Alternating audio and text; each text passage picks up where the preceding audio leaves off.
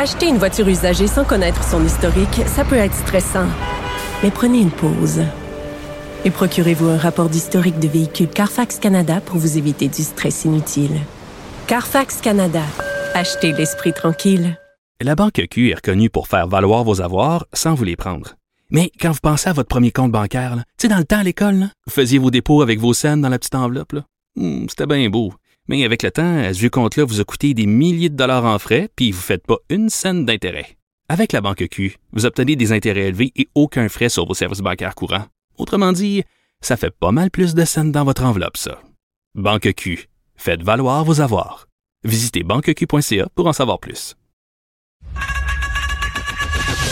Geneviève Peterson. Une animatrice pas comme les autres. Cube Radio. Gabrielle Caron est là. Gab, salut. Salut. De mieux en mieux. Une meilleure voix chaque jour. Plus qu'hier, moins que demain?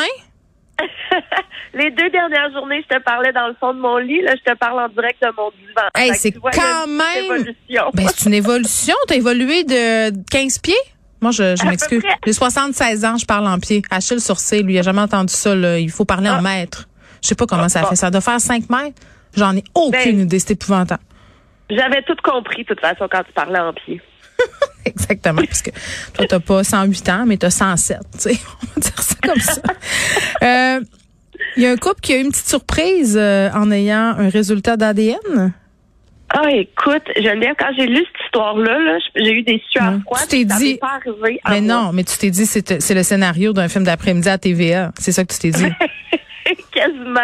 Écoute, euh, c'est un homme qui achète un test d'ADN à sa femme là, pour y faire plaisir parce qu'elle veut en apprendre plus sur ses origines européennes. Donc, tu sais, là, c'est les gens de petits kits, là, ancestry.com, là, que tu peux, euh, euh, il, il prend ta salive, puis là, t'envoies tout ça, puis ils disent bravo, vous êtes euh, 20% irlandais, 80% finlandais, et voilà. Donc, euh, il fait, euh, il il offre le kit à sa femme, et les résultats arrivent. Et l'appel- Attends. Hmm. Euh, C'est ça. D'après les résultats, en fait, il découvre que sa femme est génétiquement liée à sa mère, Oh son non, fils aîné, qu'il a eu d'une union précédente, son oncle et lui-même. Donc, Sa femme, c'était comme sa sœur? en fait, sa femme se trouve à être sa cousine. Ah, mais là, c'est comme au Saguenay, c'est correct. Mais sa cousine, écoute, ça veut dire que euh, c'est la cousine germaine.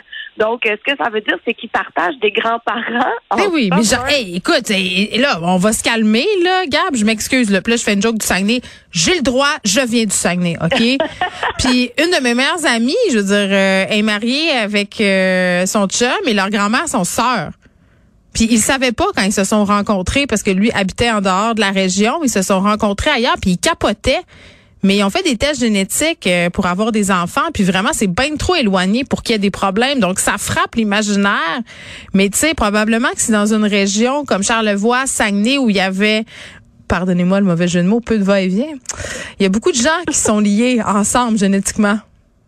Oui, mais on parle pas, là, on parle vraiment de grands-parents. Ce qui veut dire que, mettons, la mère du monsieur puis la mère de sa femme, c'est des demi-sœurs sans le savoir. Eh oui, ça arrive même des meilleures familles. Ils ont, ils ont toutes le même grand-père. Et là, évidemment. On dirait une émission de Jerry Springer en même temps. C'est très bon. oui, c'est vrai. You are the father. Oui. Mais, euh, là, en fait, ils ont fait comme une petite investigation là, de savoir euh, qu'est-ce qui s'est passé et tout. Et ça a l'air que euh, le grand-papa aimait bien courir la galipote dans la petite ville d'où le couple est originaire. Donc, euh, personne n'en parlait ouvertement, mais c'était Donc, il semblerait que les deux mères à- se doutaient que peut-être que leur enfant était relié, mais n'en ont jamais parlé.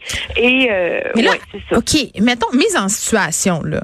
Ouais. Tu sais, t'apprends ça, là. Ça jette un petit fret. Tu sais, Oui. avec ton conjoint ou ta conjointe, peu importe, là. Euh, Est-ce que tu te demandes si tu restes avec la personne? Tu sais, j'imagine que, je sais pas. Tu sais, qu'est-ce que tu fais? Ça fait 10 ans que t'es avec quelqu'un ou... Ben, c'est ça que j'allais dire. Vous découvrez pas ça le, le premier soir où vous vous rencontrez. Tu sais, quand tu as déjà bâti une vie avec, j'imagine que tu sais, je sais pas en même temps, il y a beaucoup de commentaires hein, sur Reddit, des gens qui ont lu cette histoire-là, et il y en a un qui a dit, et j'ai beaucoup aimé ça, il dit, regardez, vous vous êtes pas rencontrés dans un barbecue familial. Puis vous Ben oui, c'est ça, là, ils savaient puis pas. Sais. Ils savaient pas. Donc, euh, le couple en ont discuté. Ils ont décidé qu'ils allaient rester ensemble parce qu'ils sont en amour et tout, mais ils se sont dit qu'ils allaient peut-être pas ébruiter cette information-là. Mais excuse. justement Ouais, mais c'est parce que là, on en parle à la radio, donc ça a fait un petit peu le tour du monde.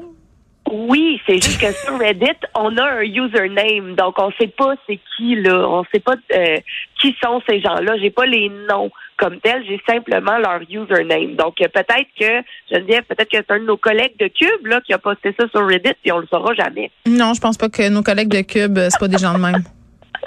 Non. Mais en même temps, moi je trouve ça fascinant parce que tu sais moi les tests là, je t'avoue. Euh, Ancestry.com et tout, ça m'a toujours fasciné, mais j'ai quand même une petite réticence. Je me dis d'un coup que j'apprends quelque chose que j'ai pas le goût de savoir.